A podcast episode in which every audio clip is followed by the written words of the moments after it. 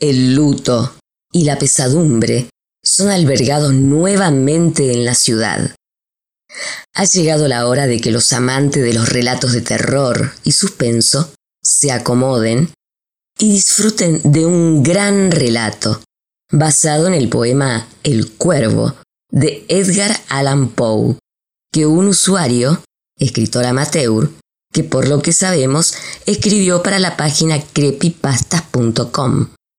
En primicia para todos ustedes en Santurci Ratia, emisora a la cual agradecemos mucho que nos haya brindado la oportunidad de emitir este relato. Dicho relato se titula El Cuervo, crónica de una muerte anunciada. Está producido e interpretado por Luis Carvalles, más conocido como Lord Incisus. Lord Incisus, para todos aquellos que no lo conozcan, es actor, narrador, productor y desde hace muy poco ha comenzado su andadura en la dirección de proyectos sonoros en forma de audiolibros. Si queréis ver su trabajo, podéis visitar la página web lordincisus.com, donde disfrutaréis de todas sus interpretaciones. También podéis escuchar sus interpretaciones en vuestra aplicación de podcast favorita. Yo soy Karina Andrada, locutora profesional, conductora y productora radial, desde hace 10 años y entre mis proyectos, el que Lord Incisus se pusiera en contacto conmigo para ofrecerme incorporarme a su proyecto, cosa que hice encantada y acepté sin dudarlo un instante. Amigos, no los hacemos esperar más. Con ustedes, Lord Incisus en El Cuervo, crónica de una muerte anunciada.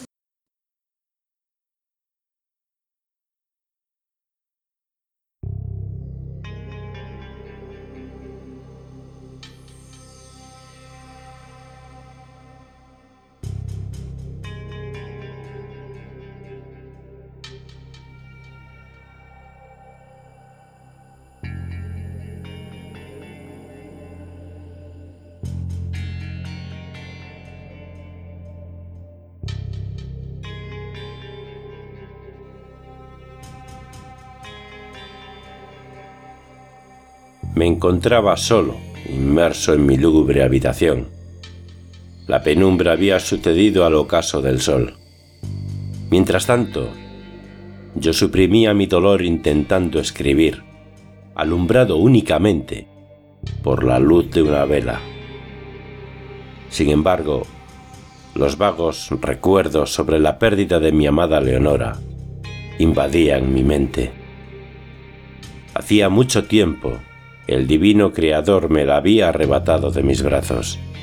Pero el dolor, el dolor causado por su muerte, aún me atormentaba.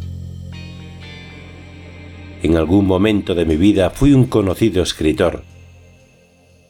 Mis novelas de terror eran la fascinación del público. Sin embargo, nunca me conformé con mis escritos todos me parecían tener un defecto para mí. Había llegado al punto de desear más que nada en el mundo el poder escribir una novela perfecta. Sin embargo, con cada texto que escribía, mi frustración aumentaba.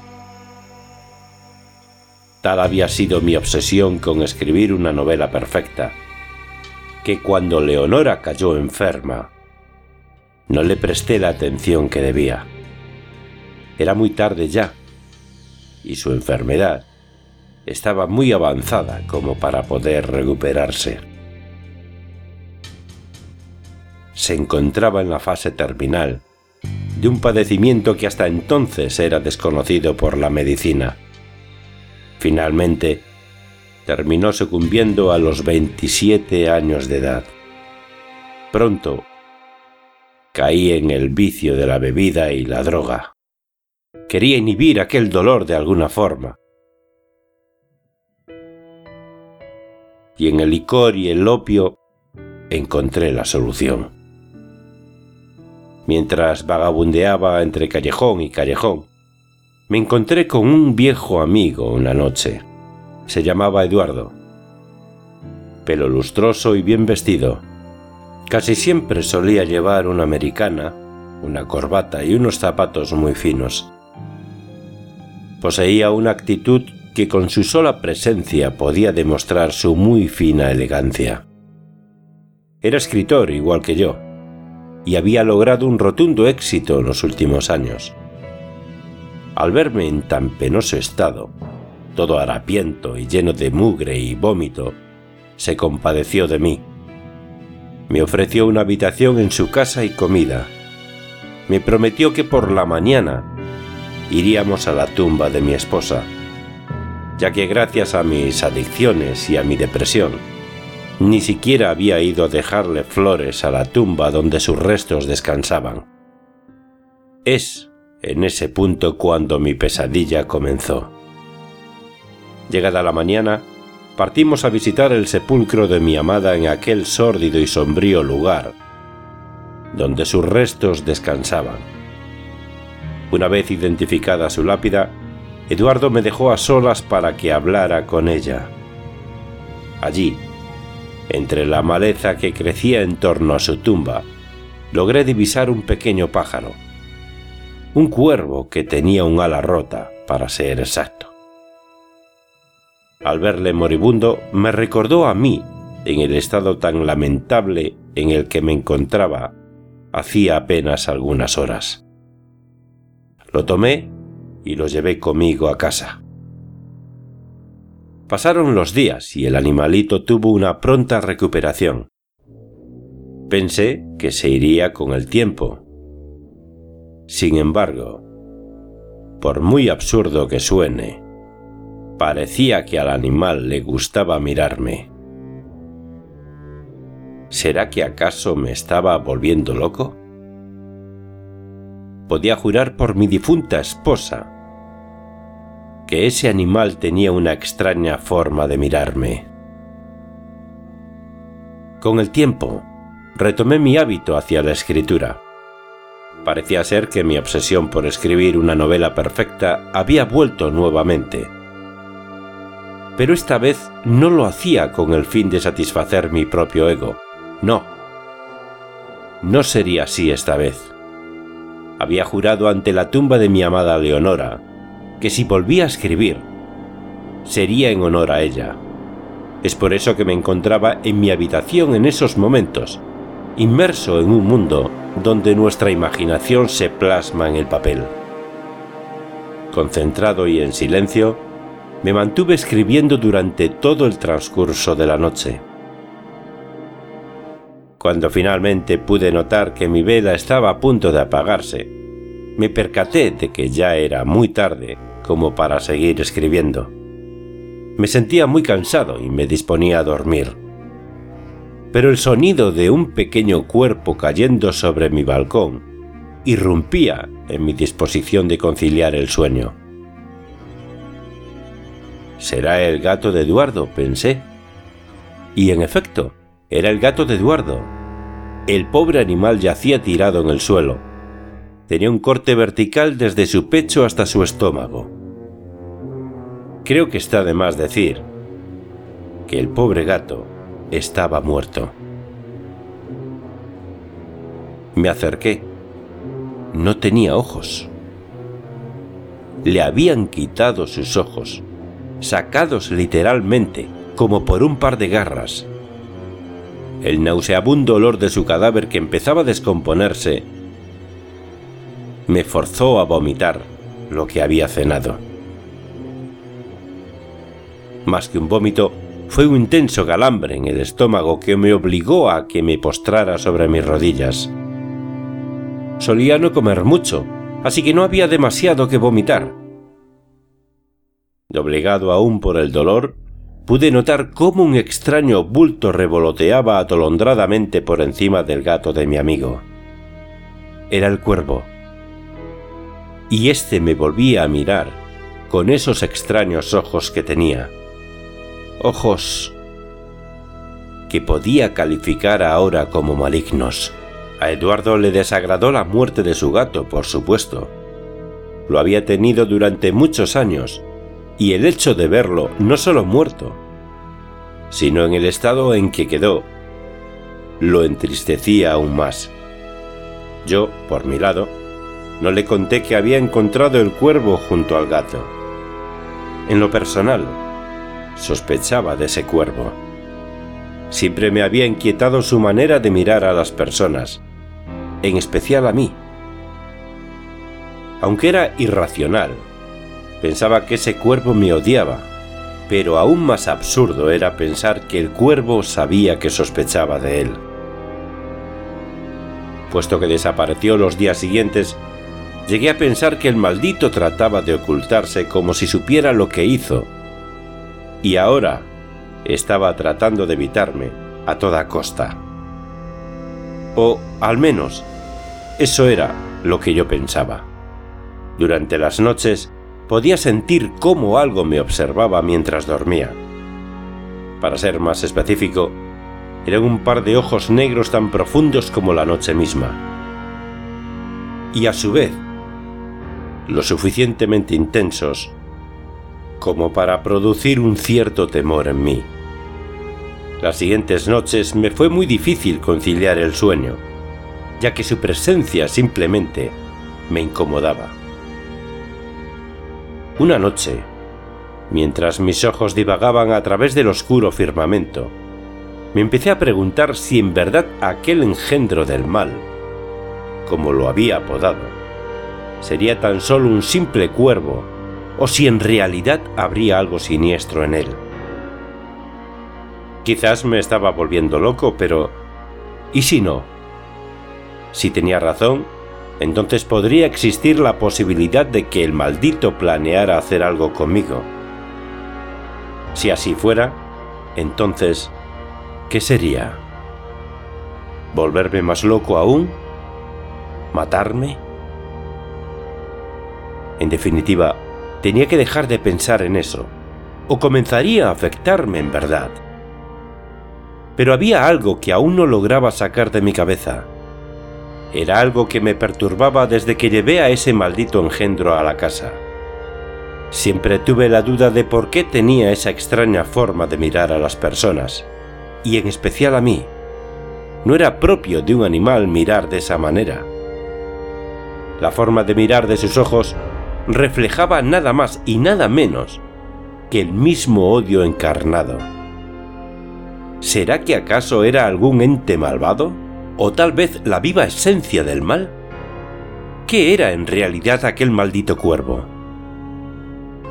Estaba paranoico en definitiva. Entre más lo pensaba, más me perturbaba a mí mismo. Quizás solo me sugestionaba. Sin embargo, mis pensamientos terminaron por verse interrumpidos cuando escuché un fuerte aleteo fuera de mi ventana. Era él, se había posado sobre el balcón solo para verme. Atemorizado y paranoico, finalmente me vi obligado a dormir. Al despertarme a la mañana siguiente, me encontraba completamente empapado en sudor una pesadilla me había mantenido intranquilo durante las pocas horas que logré dormir. En mi sueño, me encontraba caminando a través de una profunda oscuridad, pero de pronto, un par de ojos sin previo aviso se imponían ante mí. Podía reconocer aquel par de ojos, puesto que eran tan oscuros como para resaltar sobre la oscuridad que me rodeaba. A medida que aquellos ojos comenzaban a avanzar, de entre las tinieblas emergía una horrenda criatura alada. Esta emprendía el vuelo y comenzaba a perseguirme. Estando a escasos metros de atraparme, logré despertar. Tras aquella terrible pesadilla, logré incorporarme. Una vez estando de pie, salí de mi habitación y caminé a través del corredor. Mientras atravesaba el pasillo, me fue muy extraño el no ver a Eduardo durmiendo en su habitación, ya que por lo usual no solía despertarse tan temprano. Bajé a la planta inferior y ahí estaba él. Fue un alivio para mí el verlo en su silla mecedora, pero se me hizo raro que hubiera pasado toda la noche ahí, debido a que cuando pasé por su cuarto, sus sábanas estaban intactas. Como estaba de espaldas, me acerqué y lo llamé por su nombre. No contestó. Rodeé la silla, solo para que mi expresión cambiara de una extremada curiosidad a un terrible espanto. Eduardo estaba muerto. Muerto igual que el gato. Con la excepción de que no tenía ese corte visceral desde el pecho hasta el estómago. O al menos, eso fue lo que vi a primera vista. Sin embargo, sus ojos no estaban. Se los habían sacado y solo quedaban unos huecos precedidos por un fino hilo de sangre que corría a través de sus mejillas. ¿En dónde está? Me dije a mí mismo. Miré hacia todos los lados. Ya no cabía duda de que había sido él. Logré enfocarlo en la ventana.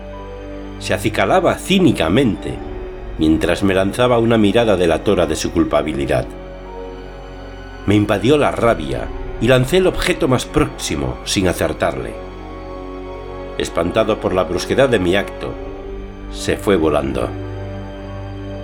Eduardo, al igual que yo, era alguien solitario, sin parientes cercanos, por lo que se procedió sin mucha demora a su entierro.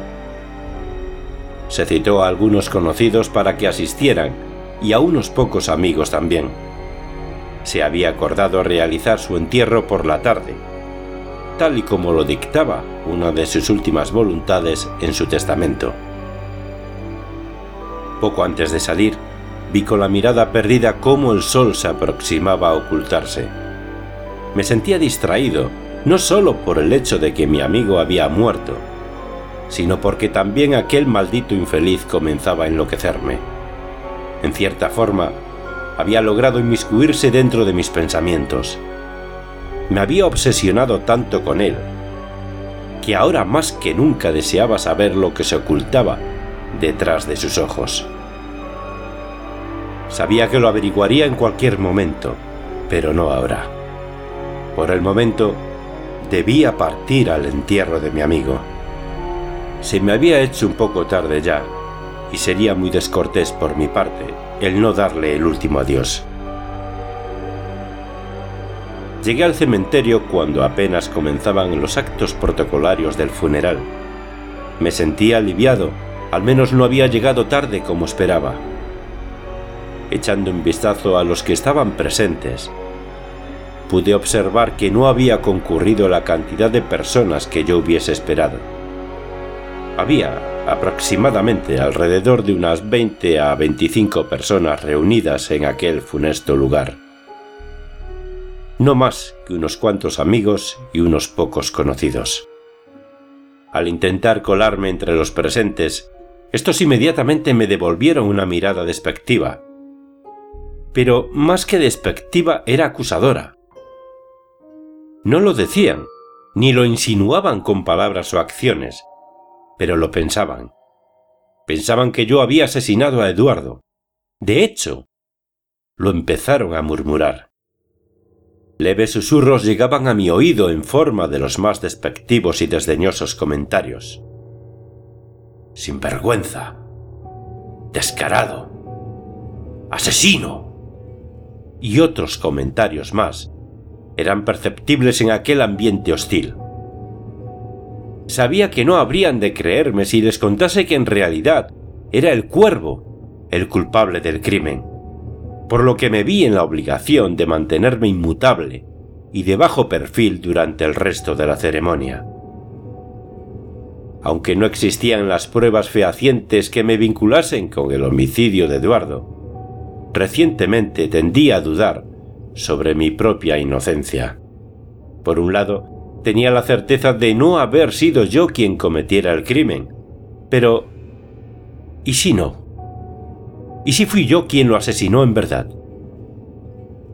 A causa de esa pregunta, me había mantenido absorto durante todo el transcurso del entierro aún abstraído en el instante en que el féretro comenzaba a descender, El aleteo de unas pequeñas alas me obligó a alzar la vista. Posado sobre su lápida se encontraba aquel maligno cuervo. Invadido por la ira, mi impulso al ver al animal fue meramente el de una bestia vil y salvaje que ataca su presa.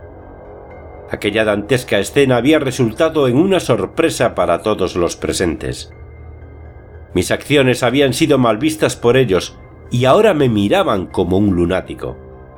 Sin embargo, ellos no podían comprender que yo solo quería alejarlo. Suficiente daño había hecho ya. Podía escuchar cómo me llamaban lunático en mi acto de cólera mientras algunos presentes trataban de calmarme. Otros más, con su humanidad sobre la mía, intentaban impedir que matara al pájaro. Finalmente, había perdido la cabeza. Me sedaron y fui llevado a la casa de mi extinto amigo, bajo la excusa de que su muerte me había afectado de alguna manera. Me dejaron en libertad, evitándome la penosa obligación de ir a parar al manicomio o a la cárcel. Se me aconsejó que realizara algún tipo de actividad con el fin de despejar mi mente. Viendo mi situación, no me quedó más remedio que continuar con mi obra. Los últimos días los había pasado sumergido en mi mundo de fantasía, pero aún no lograba concentrarme lo suficiente como para poder terminar mi libro. Simplemente tenía un bloqueo mental, y me vi en la necesidad de buscar en el opio y en el alcohol la solución para mis problemas de ideas. Todavía aturdido por los efectos del vicio, vi como aquel engendro maligno se posaba sobre la ventana de mi balcón. Intenté levantarme, pero apenas pude lograrlo torpemente. Ni siquiera me tomé la molestia en querer atacarlo, porque hubiera sido simplemente inútil. El opio cumplía con su efecto, inhibir mi furia. Empero Mientras me acercaba hacia la ventana, encontré súbitamente el valor para poder afrontarlo de una vez por todas. ¿Qué quieres? ¿Acaso no me has hecho suficiente daño ya? ¿No te fue suficiente con atormentarme todo este tiempo? ¿Eh? ¿Matando al gato? ¿A mi amigo? ¿Haciendo que todo mundo piense que soy un asesino? ¿Que soy un loco que cayó en la depresión por la muerte de su esposa? Dímelo, maldito. ¿Hace cuánto tiempo estás dañando mi vida? ¿Un año? ¿Dos? ¿Quizás desde que murió Leonora? ¡Respóndeme! Le gritaba mientras lo seguía mirando a los ojos. Esos malditos ojos que me habían vuelto loco.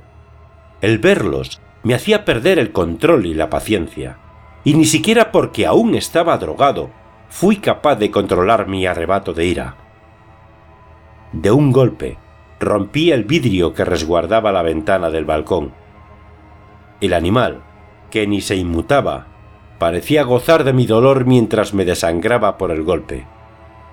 Entre gritos y vociferaciones pregunté, ¿Qué demonios eres? No eres un simple cuervo normal, ¿verdad? Tus ojos llenos de maldad te delatan. ¡Maldito infeliz! ¿Por qué me haces atravesar todo esto, cuervo estúpido? ¿Qué quieres de mí? ¿Qué quieres? ¿Qué placer sientes al verme sufrir, eh? ¿Acaso quieres verme muerto? ¿Eso quieres? El asustado animal había empezado a aletear y a gruñir fuera de lo común. Para este punto, me di cuenta de que ya había perdido el control.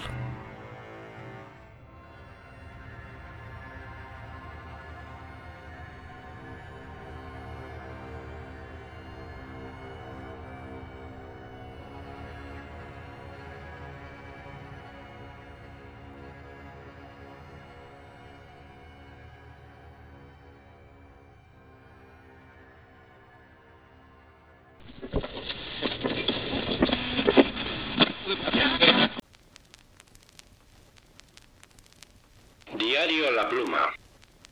Un nuevo y funesto luto. El luto y la pesadumbre son albergados nuevamente en la ciudad.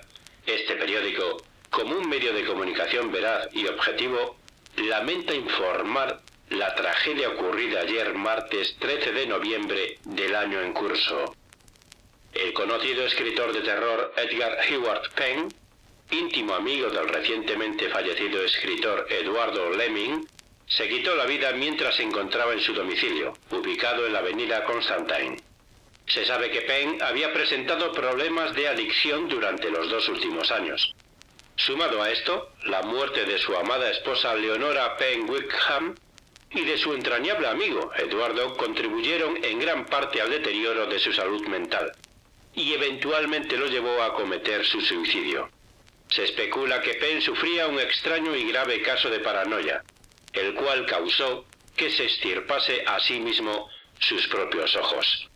Por otro lado, los médicos encargados de examinar su cadáver aseguraron que el haber hecho esto no significa que haya sido la causa posible de su muerte, poniendo en duda la especulación de un suicidio premeditado. Recientemente se ha informado por medio de las autoridades que se procederá a realizar una serie de pruebas antidrogas con el fin de verificar si fue una sobredosis la causante de su fallecimiento. Cabe señalar que, previo a los días de cometer el suicidio, Penn había alarmado enormemente a los vecinos del lugar. Se rumoreaba que los comportamientos extraños de este comenzaron durante los actos fúnebres de su amigo Eduardo.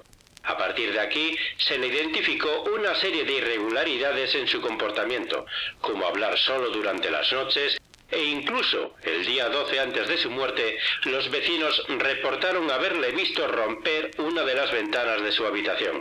Tras informar esto a las autoridades, los oficiales correspondientes a la zona lograron irrumpir exitosamente dentro de la habitación donde antes residía su antiguo dueño, Eduardo. Al entrar, hallaron a Penn sentado en el escritorio junto a una bolsa de opio y con un pequeño cuervo sobre él. Para ese momento, Penn ya se encontraba muerto.